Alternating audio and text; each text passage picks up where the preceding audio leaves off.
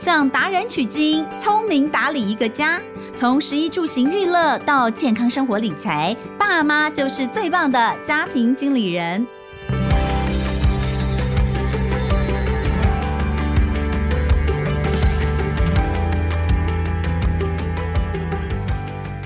好，大家好，欢迎收听亲子天下家庭经理人，我是主持人肖同文。哇哦，现在呃，暑假快到了哈，我觉得今年夏天应该会特别热，为什么呢？这个除了温度，这个大自然的这个温度，其实现在每一年的夏天感觉都有新高之外，我对于今年的这个电力的稳定度也是感到相当的忧心。所以呢，今年在夏季来临之前呢，我就已经做了超前部署。我做了什么呢？我买了很多扇，这个小小的、大的都有，就是可以充电式的电风扇放在我家哦。为什么呢？因为你知道，就是夏天，大家其实在这么热的天哦。没有冷气，几乎快要不能活。可是，当如果诶停电的时候，你有冷气，你也派不上用场啊。有电风扇你也派不上用场，因为它还是要插电。所以我在最近哦，我就开始觉得说，一定要有充电式的电风扇哦，因为呢，你把它电都充饱饱了，如果真的停电，停它个一两个小时，你至少还有一些充电的电风扇可以稍微来这个呃纳凉一下。但是哦，一到六月一号开始，这个夏季电费一涨价哦，再加上大家用电量这么多，其实你就会发现每个月的电费支出真的多很多。根据呃这个。进一步的统计哦，台电这边统计，他们每年的夏季电价，如果说因为它是用这个呃，看你用多少度，它是有不同的级距嘛，但是平均算下来，它可能会比你平常的这个电费，呃，有的要增加到一倍，甚至一倍以上都有可能。所以呢，在夏天的时候要谈如何节约用电、节能这件事情，就非常非常非常的重要啦。今天我们请到的这位来宾实在是太厉害了，他。全家的电费不到五千块，你们说不到五千还好啊？哦，抱歉哦，我要跟你说的不是一个月，是一年，一整年全家的电费不到五千块，我真的是不敢相信我的眼睛哦，真的是太神奇了，杰克。不过他不叫杰克，他叫阿甘，让我们来欢迎呃台达电子文教基金会执行长，欢迎阿甘执行长，Hello，主持人好，各位听众朋友大家好。你的名字到底应该要念庄阳乾还是庄阳干？其实是念乾呐、啊，气候变迁、地球暖化，干其实是更严重的一个问题。好，所以哦，呃，你知道，因为我们是这个认为一定要念张扬干才对，但是呢，这个阿甘可能更加的让大家呃觉得比较平易近人、亲近一点呢，所以呢，就呃我们就在这里称呼您为阿甘执行长。不过阿甘执行长，我要先来问一下，这个全年电费全家不到五千元这件事情是真的吗？是啊，这个是做过一些尝试之后啦，那当然。呃，我们一开始是从小朋友出生之后，呃，就从两个人，然后变三个人到四个人这样去算。那现在即使人稍微增加，呃，看起来用电就还是在这个上下。只不过因为随着女儿越来越大，我现在开始要分房睡。那有一阵子就发现，哎，好像有点呃超过，特别是去年呃 work from home 那那段时间哦，在家的时间拉长之后，那个电费就相对来说有增加，但是也没有超过一万。但是像今年就是在 work from home 的时间比较短，那大概还是可以控制在五千左右。你说的是一年吗？全年啊？全年吗？其实没有那么难，真的。怎么可能？哎，你知道夏天呢、啊？我要跟你讲哦，就是你，那我先问你，你住在山里吗？没有，住在市区啦。嗯。那连公用电费耶？呃，我们公用电费其实没有很多，我们因为只有一个电梯，对，所以。呃，我之前住的那个社区，在呃相对来说，公用电费要负担的就比较多。那这个是家里的电。我我跟你说哈，我有一段时间呢、啊、租房子，然后我的那个房东他的冷气就是古董冷气，真的是古董冷气。那那个房子它又有一个问题，就是它我很喜欢它，因为它就在河边。呃，前，所以我们的那个阳台看出去就是就是河跟树，哇，非常非常的美哦。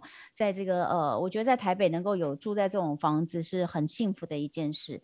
那它有一个大大的落地玻璃窗，但是它最大的问题就是它吸晒，所以到了夏天的时候，我跟你说那个热其实是是会烤焦的那种热，所以那个电到了夏天的时候，冷气实在是没有办法不开啊。然后他用的那个古董冷气哦，真的非常可怕。就是现在其实已经很难找到那种很大很大一台压缩机放在外面，请这个师傅来修，已经没有什么师傅，要很老很老的师傅才会修那种冷气哦。他每一次都跟我说，你要不要叫你的房东换一台？他说，第一个这个已经快要二十年，都已经没有零件了。第二个，你知道你每个月的电费要花多少钱？我说我当然知道，你晓得吗？阿甘，我一个月。就在夏天的时候，就是因为那个冷气，我一个月的家里面的电费就要一万块。其实完全可以理解哦。基本上现在，如果我们建议一般民众，如果你要看你家里面冷气要不要换的话，如果以年限来看的话，差不多九年就该换。甚至有些比较呃想要省更多电的，其实六年就该换冷气。因为冷气哦，它在用电，它越新的冷气是越节能的。比如说，现在市面上最节能的冷气哦，如果是以一个大概四平左右的空间的话，它一年呐、啊、用电量跟你家的电热水瓶其实差不多。真的假的？一年哦，你看你如果电费用三块去算的话，这才也不到一千块啊，真是不可思议。就是科技其实已经进步的很快，只是因为大家对于冷气的想象哦，就是它还冷，它没有坏，我就觉得可以继续用。但其实呃，随着气候变迁跟暖化这样的双重冲击哦。呃，我觉得有些时候我们对于这种呃使用电器或是使用一个设备的时候，还是要看它整体在生命周期里面对环境所造成的可能的一个伤害。呃，并不代表说你不换你就是环保。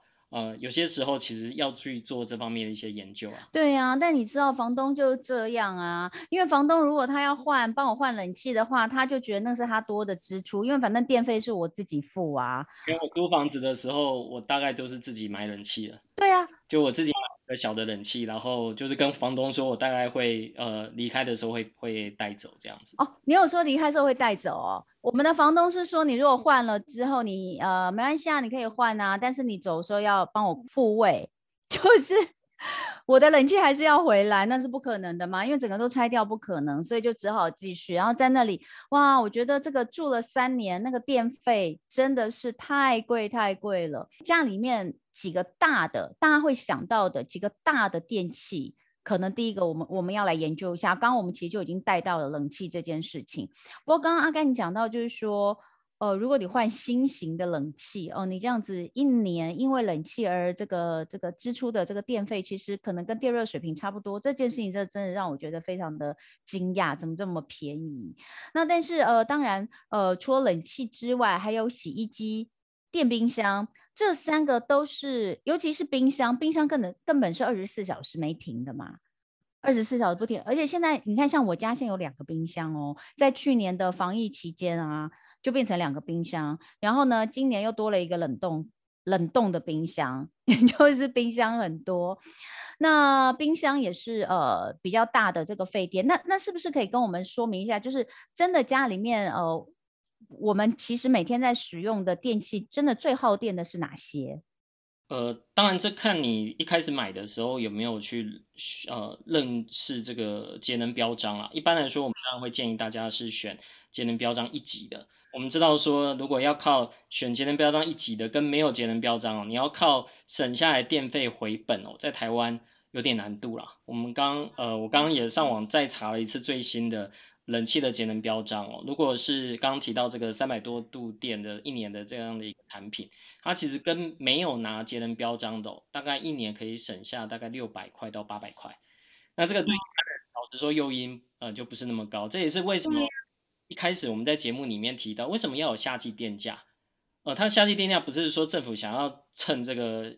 夏天的时候多捞你一点钱哦，是希望让这个电费的一个成本比较接近实际上发电的一个成本，因为大家都知道台湾的电价其实是全世界应该是第二低的吧？就我们从手上拿到这这样的一个资讯，台湾又不产煤也不产石油，那呃再生能源还没有冲到一定的比例，那为什么有这样的一个资格去使用这么低的一个电价？其实某一部分是因为。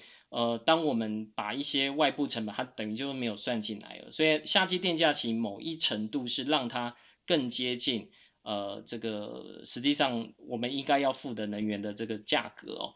对，所以当你这个比较趋近合理化电价、合理化这个价格的时候，你就会比较去思考说，我是不是只是买这个商品而呃，在它的服务上面这些计价同步也要去做一个计算？这里可以呃介绍各位听众朋友，您可以直接上能源局，它有一个叫做能源标章的网站哦。那个网站设计的，我个人认为不是特别 user friendly 的，不过它有一个叫做节能比一比，点进去之后，你可以选它里面有各式各样的一个电器，然后你可以去选说，比如像冷气，就是看你家里面几坪，那它就会有列出这样一个坪数，相对的这些呃冷气的不同的品牌。哪一个大概节电是节多少，跟没有能源标章的大概可以省下多少的一个电费？刚呃主持人提到的这个电冰箱啊、冷冻柜啊，这个也都有。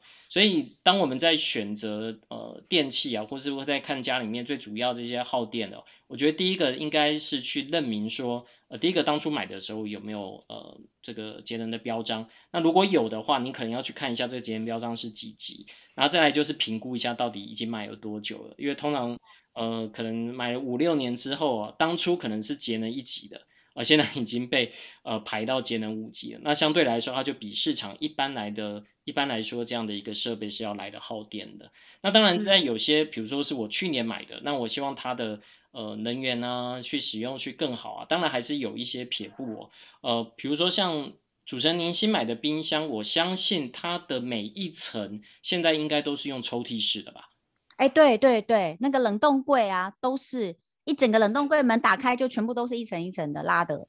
它的好处就是让你开冰箱的时候，它里面的那个冷空气也不会跑走。哦。因为以前我们买的冰箱是一打开都跑走，所以我还要自己去贴那个透明塑胶布，哦去让那个冷空气在这里面。哦，所以你的你的冰箱打开来是有塑胶布的那一种透明的那种。因为现在还没有换成这种最新的，每一个都是有拉槽的。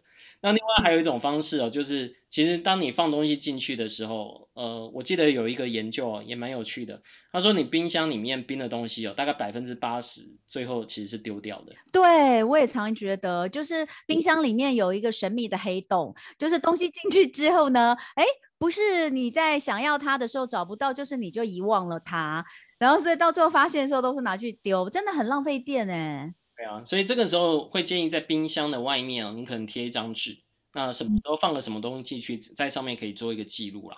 啊，当然这是比较草根的一个方式啦。那当然，呃，也还你可以，如果未来这种冰箱里面有这种 AIoT 的设备，直接在手机上看到你哪一层。当然，这样也比更好了。我现我现在也有一个比草根稍微好一点点的做法，就是我全部的这种呃，就买回来的东西，我都把它移到透明的保鲜盒里面。因为啊，你让它一目了然，我觉得东西最怕就是看不到。你看不到，你就会忘记它的存在。所以把它们全部都移到这个透明的保鲜盒。第一个，其实呃，有的时候保鲜盒的保存还是比什么塑胶袋啊这种保存要好。那呃，就是保延长它的保鲜期限之外，我觉得它被我遗忘而过期丢掉的可能性也降低了一些。如果你的电冰箱平常没有塞太多食物的时候，我说传统的这种，其实也是有可能会耗电的，所以这时候我们会推荐，呃，会建议啦，在冰箱里面你可以用百分之八十满，那如果有空的空间呢，你可以去用这种空的水瓶装满水，去让这个水瓶变成一个冰晶，无论是要自己喝冷水也好，或是将来制冰也好，甚至单纯放在冰箱里面，呃，你关起来，它就等于像是一个呃可以持续散发这个冷度的这样的一个冰晶，这也是一个方式啦。有点像我们用保冰袋装东西的那种概念，哎，所以我都不知道原来冰箱太空其实也不是一件省电的事，哎。对，那当然冰箱它有它放的位置啊，它的散热的地方，就像冷气一样，它要预留一点空间，不要离墙壁太近啊，等等的。那这个我相信安装的时候师傅大概都会呃会会跟呃一般的消费者来去做一个说明啊。那对于呃像是洗衣机的话。其实过去网络上有传闻说，洗衣机你可以不用在白天的时候洗，你可以在晚上的时候洗。因为如果家里面有升起时间电价的话，晚上十点半到早上七点半，那它是离峰时间的电价。那如果是在非夏季、非夏季离峰时间电价大概是一块五左右吧。那如果是夏季的话，应该是一块七。那这比它尖峰的时间用电哦，就如果是时间电价，尖峰时间用电。呃，夏季可以到，我印象中没记错的话，大概是五块多。就是有这样的一个落差。但是如果家里面没有申请时间电价的话，其实你什么时候洗衣服是没有差的啦。那我自己家里面，因为我家有，就像刚才主持人提到，有装很多这个电风扇的电池哦，就是这种储能型的这样电。我自己家里面其实有装一颗电池。就是我利用晚上的时候，把十点半之后离峰的用电出起来，然后等到尖峰的时候，呃，来去做一个使用。但我的电池没有很大，大概就二点五九度 kW，对，所以呃，这个的电池其实让我在比如说假设哪一天突然停电的话，呃，如果不使用冷气，光是冰箱以及其他一般这种呃必要性的用电支出，大概可以使用七小时左右。哇，哎，这种电池是不是有点类似像是车子上面的这种电池一样？是啊，其实现在很多人喜欢露营，渐渐的我看到也有蛮多人做这样这样的一个电池 A W H，要一度电或是两度电，那我大概是二点多度电。那当然这样的一个方式哦，它是可以把离峰的电存起来。就是我们通常看到电为什么会跳电，是因为尖峰的时候太多人去用。那我就用离峰的电去把它存起来，那这也是一个方式，可以给大家参考啦。因为现在，呃，我当初买的时候五年前选择还不多啊，呃，主要是用台达自己的设备。那可是现在在网络上其实很容易找得到类似相关的嗯这些供应啊。那当然，如果家里面有机会可以装太阳能板的话，也鼓励大家装太阳能板啊。因为呃，假设呃真的。主要的电网没有供电的话，至少自己家里面的电啊存在电池里面是还可以达到相关的，就是别人家没有电，你家还有电这样的一个效果。天哪，好先进哦！这真的是，这确实果然是台达电，台达电，因为大家知道，就是一般人可能比较不会去想到这件事情啦。呃，所以你们家也有这个申请时间电价吧？对，我们有申请时间。其实像申请时间电价有另外一个好处哦，就是台电它其实有开发一个 App，就是可以直接随时去看里面家里的用电。哦，像像我现在就可以知道我家里面，因为我老婆小孩现在这个礼拜是 work from home，呃，他们就必须我就可以看到他们在家里面到底是开了几台冷气，有没有额外用了很多电这样子，然后就会打电话提醒他们。好可怕哦，一直被监控。一般现在当然，呃，这种叫做数位电表已经越来越多在换，但如果没有申请时间电价的话，呃，好像是没办法启用这样的一个 app 了。哦。装可能是用勾表的啊，这样的一个呃，这类似这种智慧电表的一个方式。其实我觉得哈，这个都是环环相扣的。会去申请时间电价的人，可能才会呃比较想要知道现在每一个时间点上我的用电状况如何。你知道我的意思吗？就是这，就是也就是说，他对用电这件事情，或是对省电节能这件事情是非常有兴趣，或者是认为认真想要在执行的人才会做这件事情。好，那我们刚刚讲到，对，我们刚刚讲到这个电器哦，呃，冷气我们讲了嘛，对不对？然后冰箱，然后洗衣机，这三个真的就是我们家里吃电用电最凶的吗？基本上是，但是如果你用一整年来看的话，呃。呃，过去这种灯泡其实它占比也不少，对，这这可能会超出一般人想象啊。当然，现在因为 LED 灯的呃越来越普及了，然后它的省电效率也比这种呃不论是已经禁止制造的这种白炽灯，或者是传统的 CFL 的省电灯泡都要来的省电的多呃，所以这对一般家户来说，呃，基本上你现在如果灯泡坏了，你去市场买，大概也都只能买得到 LED 灯啊。对，这已经是普及的。这其实也带给我们另外一个，呃，其实在政策上的一个推动。因为台湾好像是全球第十四个国家禁止呃白炽灯泡的销售，那就是它禁止了这种比较耗能的灯泡，那自然就使这种新的节能的呃灯具能够被更广泛的一个使用了。所以如果家里面呃听了这期节目想要做节能，我觉得第一步。呃，最简单的就是可以去买 LED 灯泡，去置换掉自己家里面的传统的这个灯泡。就租房子的时候搬家，第一件事就是把所有灯泡都换掉，因为你知道，就是呃，如果我们的听众朋友你是租屋族的话，其实租屋族最讨厌就是我我没有办法，我没有办法尽情的去照我的我的想法去改造这个房子嘛。我想要换一台冷气，但是呃，房东可能不同意，或者是我想要换一个冰箱，或是我想换一个洗衣机，那洗衣机很旧，房东可能不同意，除非除非我我把我走的时候我把这个洗衣机留给他哦。哎，我之前曾经。就有一个房东哦，他的沙发真的很旧很旧了。那我就跟他说，我想要换新的沙发。那呃，等我走的时候，我沙发会留下来给你，这样 OK 吗？他就说 OK。所以我到我我比如说我去租房子，第一件事情你可以做的，然后呢？就是我觉得就是把所有的灯泡都换掉。买 LED 灯的时候，你可能会觉得哇，这一批一下买下来很多，但是但其实它是真的比较省电的灯泡，这个是一个。那当然，呃，我们讲到有很多很多节能的节能的一些方法，比如说像刚刚阿甘执行长讲到的，就是像是如果你有呃申请时间时间差的这个电价，就晚上可能比较便宜的这种，你可能透过它的 App 就可以看到。电表是现在家里面正在用几度嘛，对不对？那呃，假设没有这种呃是没有这种就是分秒都可以看得到的，其实我们家现在的电表到底能看出什么吗？呃，其实这也是一般人蛮困惑的，因为现在大部分人电费其实都是转账，你基本上只有收到账单的那一刻，你知道你大概。过去两个月用了多少电？那大概也来不及去做一些改变了，所以能够及时知道说，呃，自己用多少电，大概目的在这里啊，因为你可以做一些调整。那如果不能及时，其实当天知道，大概你也会知道说，哦，那我接下来的时间我可以做哪些的一个改变哦。所以以前我在呃，基本上带小朋友回家的第一件事哦，就是先去电表室抄电表，就让。可以知道每天大概，诶，前一天大概用了多少电。然后后来我们找房子的时候，那个小朋友很好玩，都会跟那个代销业者说，你那个电表室在哪里？就是大家会看到，都第一个去看电表。那个房仲业者都觉得我们很奇怪这样。对，但是养成这个习惯的话，其实你就会知道说，我对于能源是重视的。我随时在看，我是不是多开了一个什么电器，或少开了一个什么电器，它的用电呃会有这样的一个落差。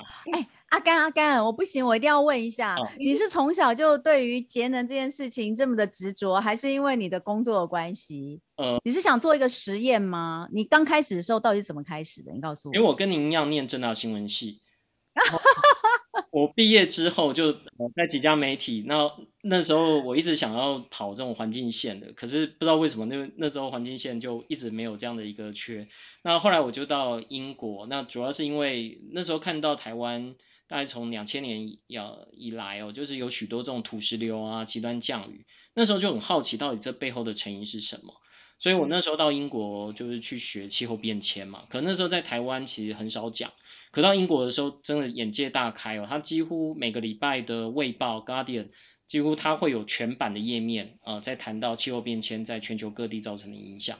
因为这样，当我回来，那进了台达基金会之后，呃，当你要解决这样的问题，当然你某一程度就是从节能啊、创能啊、呃跟呃储能这几个方面去做着手嘛，对，所以。那时候就想说，那除了一方面是在做这种风险传播以外，那是不是有可能自己自身也能做起？当然，公司自己已经做很多，台达也是已经宣布在二零三零年就要达到 RE 一百的公司，二零二五年其实在台湾它就百分之百使用再生能源了。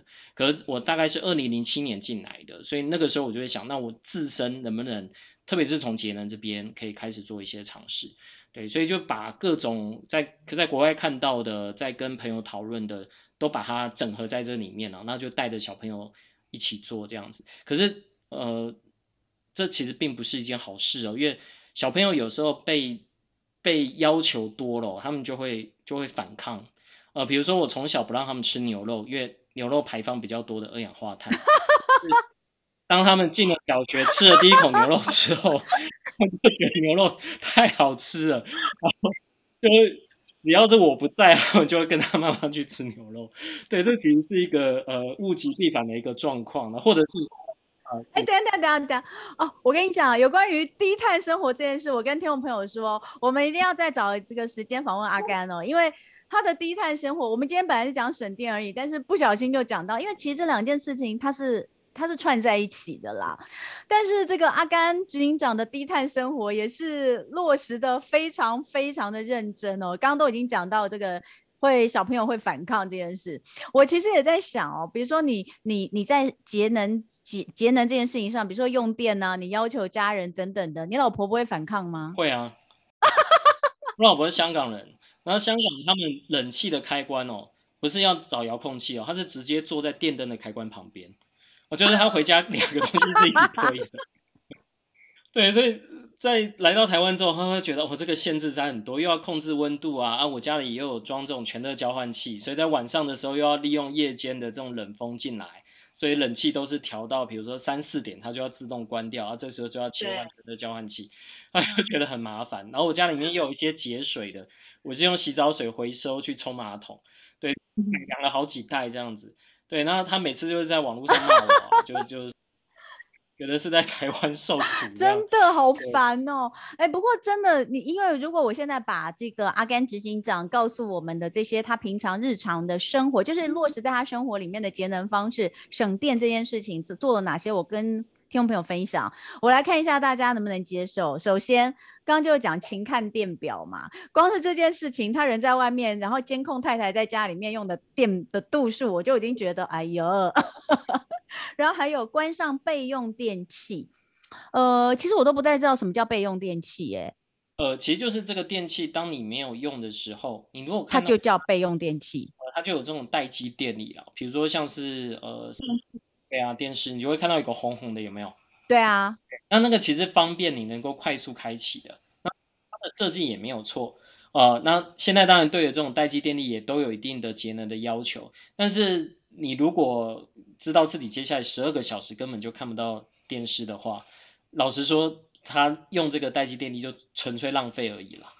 对，所以在家里面，我们就会去找这种，就当你晚上睡觉的时候，是最好找这种待机电力在哪里的时候。就我明明就在睡觉，那假设那天很凉，没开冷气，家里面还有三十几瓦的这样的一个电力，那你也许就可以去找找看，是不是呃，比如说像你的开饮机啊，像你的有些人甚至连电锅都会一直插着哦。嗯嗯。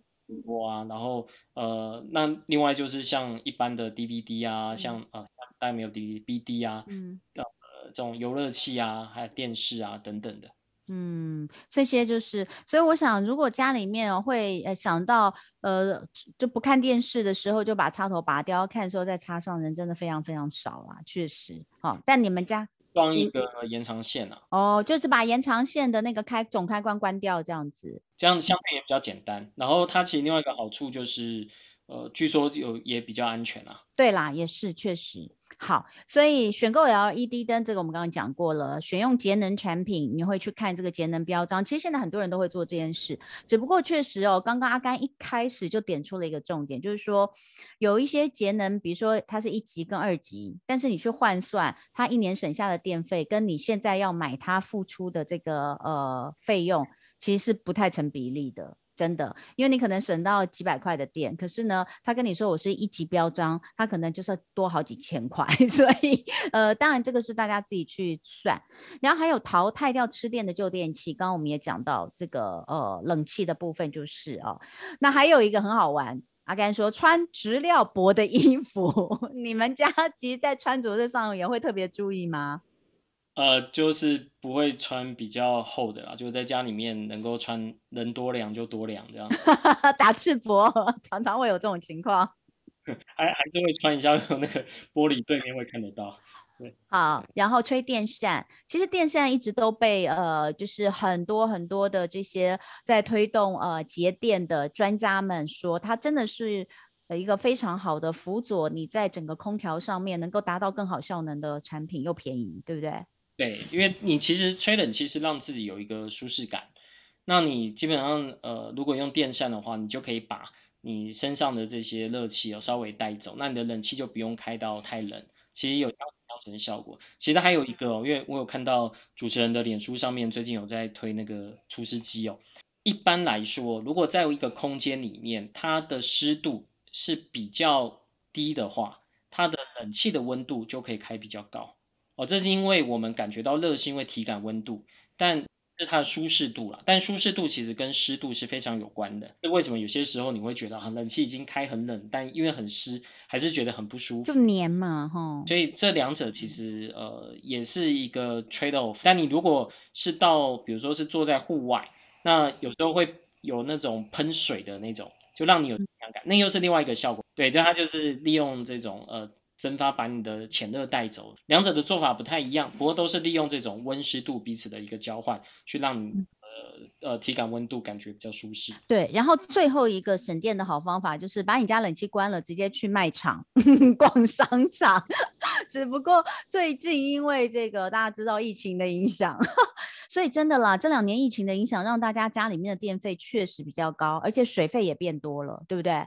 因为因为都在家里面呢、啊，就是一直煮饭，一直洗碗，一直煮饭，一直洗碗，真的是用很多。很夸张的是，我去年家里面当三个人跟四个人的时候，用电居然差五度，不是多五度，是少五度哦。哎，为什么会这样？就是我如果在家的话，自然就会少五度。有些时候真的只是习惯，比如说你吹冷气的时候，你是不是把该关的呃门都关好，然后把该遮的都遮好，我就插在这里。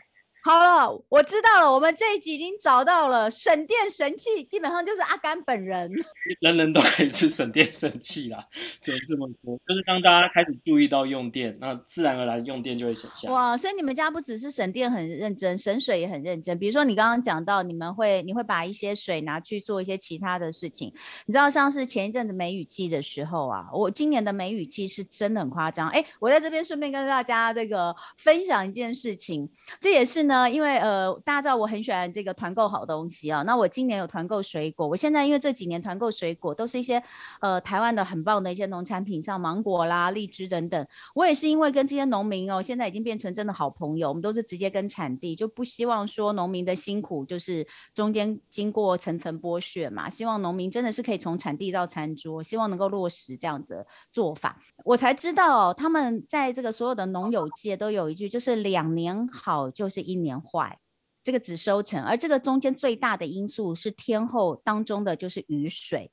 所以呢，他们说两年好，就是水果都怕雨水，所以当雨水越少，水果就会越甜。所以像去年、前年都很好，可是今年呢就会不好。为什么？因为今年雨下得多，所以其实在预估这个雨的状况也是一样。像去年梅雨期很短，前年根本几乎是空梅，诶，今年雨就下得很多。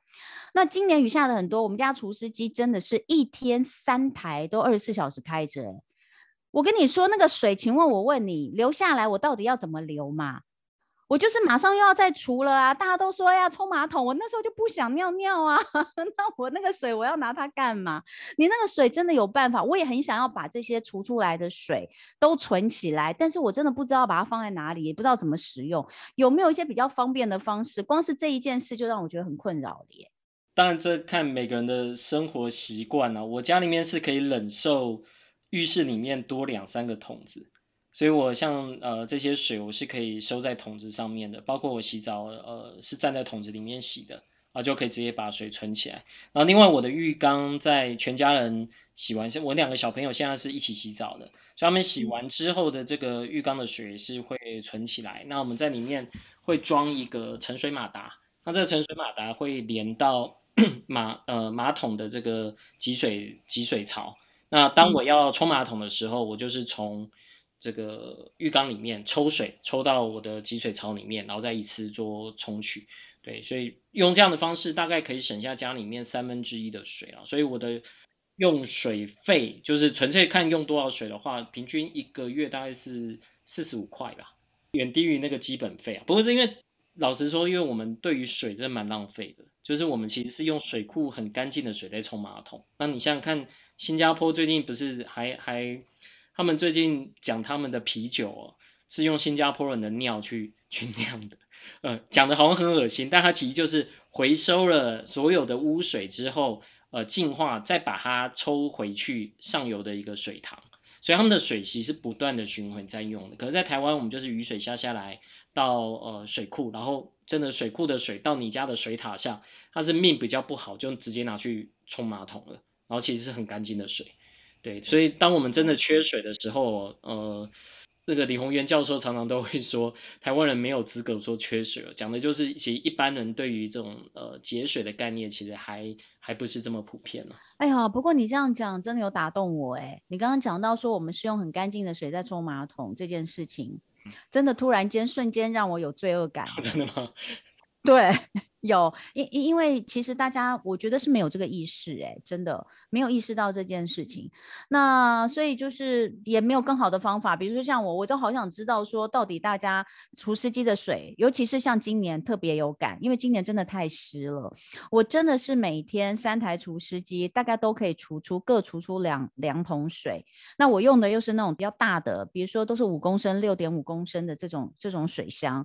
哇，你看每天要倒掉多少水？我在倒那些水。的时候，如果如果真的有上厕所，就赶快就是用；没有的时候，我真的有罪恶感，我就觉得我浪费掉水。所以，呃，好像也没有，你就说嘛，就是可能会让你觉得在环境当中多了一点东西，比如说多了几个桶子，多了几个大水桶，甚至一个水箱。但是，但是它就是可以让你做做到一些省水，当然也是省钱。只是呃，这个生活，我觉得真的是这样，就是。这个变成是全家人要一起来做的，到底你甚至可能要把家里面做一些改装都有可能。那这个部分哦，我我真的很希望下一次有机会可以再来请教我们阿甘执行长，就是说，包括你的低碳生活怎么实践，你碰到家人的反弹，你是怎么 跟他们做说明？呃，还有小朋友，小朋友真的可能会觉得一一种就是完全被爸爸爸爸改造。也变成一个这个省电小达人，可以参加各式各样的省电比赛、征文比赛、画画比赛。但另一个有可能就会觉得，就跟同学相比，就是说，哎，我同学这样子，他们过得好轻松，为什么我们要这样？有机会，我真的要好好的再来跟阿甘来聊一聊。那今天因为节目时间关系，到最后我们还是要请阿甘针对今天我们的重点，也就是节能节电这方面，是不是可以提供我们一些呃好用的相关资源，在生活妙管家这个单元要提供。给大家，首先，呃，你想要推荐什么样的好用的，或是你觉得很方便的省电或节能的工具，可以给大家？我觉得最实用的是，呃，刚才提到这个节能标章的网站哦，其实你就在 Google 打节能标章，那就会出现能源局的这样的一个网站，那你就进到这个节能比一比哦。然后呢，如果大家这个礼拜有时间的话，因为刚刚也进入夏季了嘛，你可以去查看看你家里面冷气的型号有没有。面，然后去做一个比较，跟现在最节能的呃型号比起来的话，到底它是耗能耗多少？对，因一般人买了电器之后，其实大概就买了就买了，就不会再去在意说它大概耗了多少电。那如果听了这期节目，呃，特别是这个亲子节目哦，让小朋友也可以一起来参与啊，就像侦探一样，去查查看这样的一个型号。呃，到底还在不在年节能标章里面？然后跟最节能的来比，也许会有一些蛮令人惊讶的一个发现啊。呃，也许有这样的一个网站，大家可以呃试着上去看看。然后再来是台达基金会，我们在莫拉克风灾的时候，呃，包括台达的集团的创办人以及台达公司本身哦，我们捐赠了一个学校叫纳玛夏明全国小。那刚才提到这些节能的方式，其实在国小里面也都有运用。那他在去年底哦拿到了零耗能的一个认证，是国际上的一个认证，诶呃立德所颁发的，它也是亚洲第一所拿到零耗能认证的一个学校，Net Zero。那我们有把它做成一个绘本，这个大家有兴趣的话也可以呃上网查来看，因为这绘本里面有一些故事，那这些故事也许对于在呃比较低年级的小朋友，他们对于节能如果觉得太 heavy 的话，这这种绘本可能是比较好的一个呃刚开始接触的一个方式啦，这也提供给大家做一个参考。嗯，好，今天非常谢谢呃执行长呃让我们收获满满哦。其实呃大人听到都会觉得非常的不可思议，但我倒觉得如果我们能够呃从小。就开始带着孩子一起做起，可能小孩做的会比我们更好一点，因为习惯都是养成的。我们可能都已经有一些很烂的习惯了，现在要扭转呢，需要花一点力气。但是小朋友现在还在呃白不不能说白纸，现在应该应该 已经有点大了，已经有受到一些大人的影响。但是也许从这个小开始做起，就跟所有的教育一样哦，从根本开始做起哦，我觉得应该是会越来越好的。所以今天很开心，很开心有这个机会可以邀请到台达电。子文教基金会执行长张扬前阿甘执行长来跟我们聊怎么节能省电。谢谢阿甘，我们下次再聊哦，哈，一定要再来聊。好，那。非常谢谢阿甘，所以呃，刚刚阿甘执行长讲到的这些呃推荐的东西哦，你只要参考我们现在 podcast 下面的资讯栏，节目资讯栏都有连结，会连结给大家。非常谢谢大家今天收听我们的家庭经理人，我是彤文，亲子天下 podcast 周一到周六我们谈教育聊生活，开启美好新关系，欢迎订阅收听 Apple Podcast 跟 Spotify，要给我们五星赞一下哦，也欢迎大家在许愿池给我们回馈，我们下次见喽，拜拜。